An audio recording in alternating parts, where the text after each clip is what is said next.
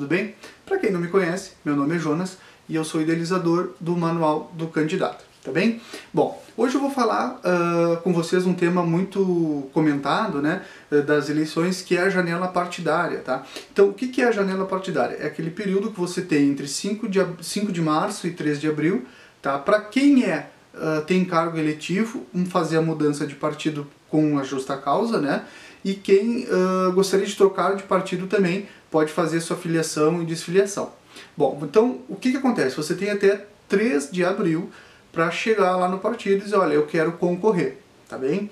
Bom, uh, concorrer não, desculpe, eu quero me filiar, concorrer é mais adiante, é o partido que decide. Mas nesse momento, aqueles que têm voto, que querem concorrer, vão chegar no partido e dizer, olha, eu quero saber qual é a minha chance de concorrer, mas a gente vai ver daqui a pouco, tá bem? Bom, uh, o que, que acontece? O TSE se posicionou e disse que não pode alterar a data de filiação partidária devido a essa pandemia que tem do Covid-19. Eles disse, olha, eu, não posso alterar a lei eleitoral que prevê seis meses de antecedência. Bom, então você tem até o dia 3 de abril, então, para se filiar a um partido político, tá? Uh, você também precisa, uh, no dia 4 de abril, né? Tô olhando a minha colinha ali. Uh, no dia 4 de abril, ele fecha então seis meses antecipado do pleito tá? onde você deve ter o domicílio eleitoral onde você quer concorrer. Então, por exemplo, se você quer concorrer na cidade de Salvador, você tem que ter o domicílio eleitoral na cidade de Salvador, seis meses antes do pleito, então, ou seja, 4 de abril.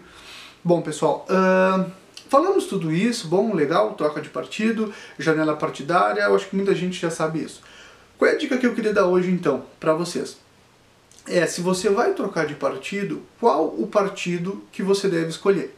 Tá? Eu não vou citar a sigla de partido A ou B e indicar um partido para você. Eu vou dar algumas dicas que você vai ponderar na hora que você ainda tem esse, esses dias, né, uns 10 dias aí, vamos dizer, para trocar de partido. Uh, eu vou deixar para vocês então essa dica, tá? Uh, do que mais ou menos vocês precisam, entre aspas, analisar na hora de escolher um partido. Bom, primeira coisa que eu digo para os candidatos que ao analisar um partido, a primeira coisa que você tem que ver é a ideologia. Tá? Por que ideologia? Primeiro que muitas pessoas ainda votam por ideologia, e segundo, que a sua ideologia tem que estar alinhada à ideologia do partido. Não adianta você ser de esquerda e ir para um partido de extrema direita.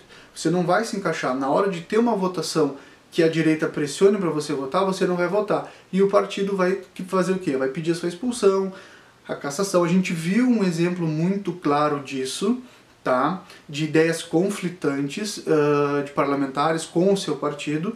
Hum, agora, ano, ano passado, na reforma da Previdência, em que uma parlamentar votou contra né, a decisão do partido e aí teve processo, processo de expulsão e etc e tal, acabou não dando em nada, né? mas a gente viu que uh, conflitou um pouco da ideologia dela com a do partido. Bem, por que, que eu digo a ideologia sua, então? com a ideologia do partido e etc. Muitas pessoas ainda votam na sigla, elas acabam não votando uh, no candidato, elas ainda votam na sigla. Então, se elas se identificam com algum, algum candidato daquela sigla, elas vão votar ali. Se elas não gostarem, uh, não for do, do, do agrado delas, elas votam em branco, anulam o voto ou simplesmente não vão votar. Infelizmente, é assim que acontece.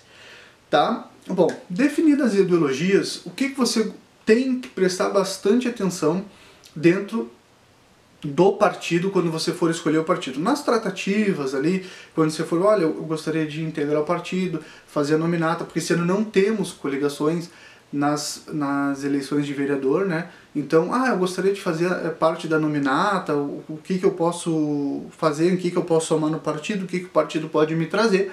Você vai fazer aquele é, famoso tomar lá da né, que a gente está é, bem conhecido no meio político. E aí é que vem o pulo do gato. Bom, esse ano nós temos o quociente eleitoral, tá?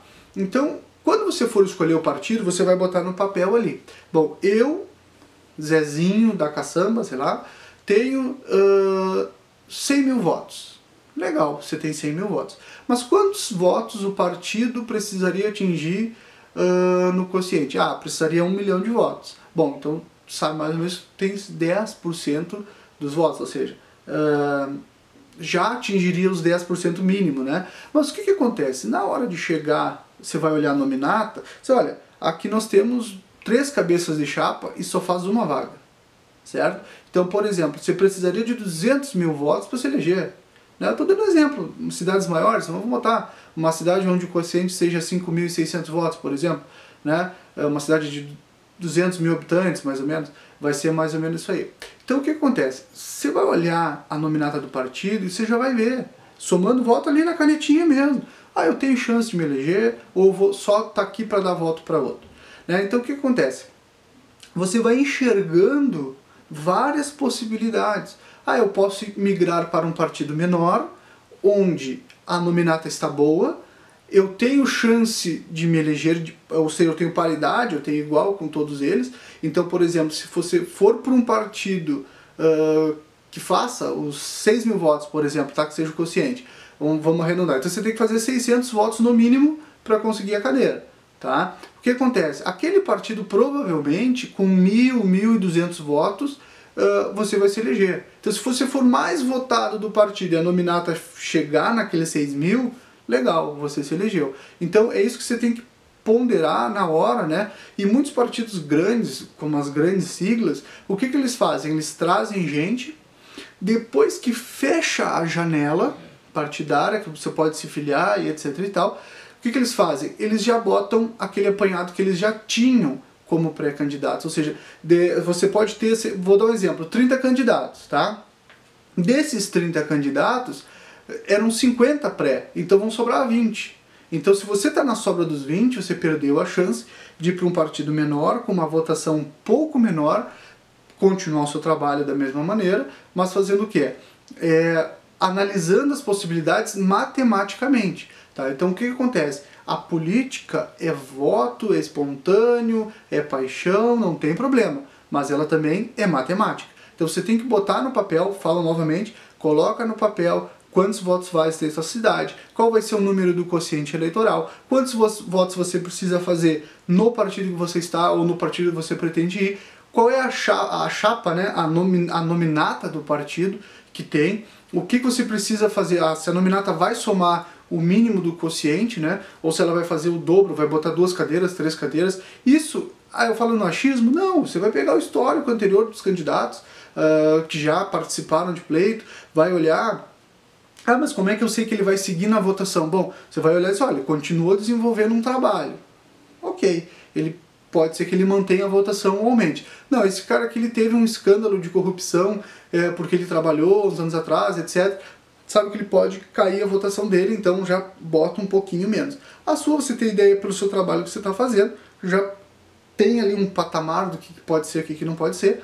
Então você já vai ter uma ideia boa na hora de chegar para negociar com o partido, tá? Então essa é a dica que eu deixo para vocês é, olhem a sua ideologia, a ideologia do partido, se o partido também, um detalhe muito importante, se o partido vai lançar uma candidatura para a prefeitura, tá, uma candidatura própria para a prefeitura, ou se ele vai coligar. E quem é o candidato a prefeito também, porque o candidato a prefeito ele chama muito voto para você e você chama voto para ele. Então se é um candidato que você não se identifica, tá, é uma coisa que também não vale a pena, porque você vai acabar trabalhando contra né, ele e ele contra você, e se vocês tiverem algum desafeto, então é uma coisa que não vai valer a pena. Tá, pessoal? Mais uma dica que eu deixo para vocês então. Se vocês tiverem alguma dúvida, alguma pergunta, podem deixar aqui nos comentários ou mandar via mensagem, tá? Que eu vou estar respondendo para vocês. Um grande abraço e fiquem com Deus.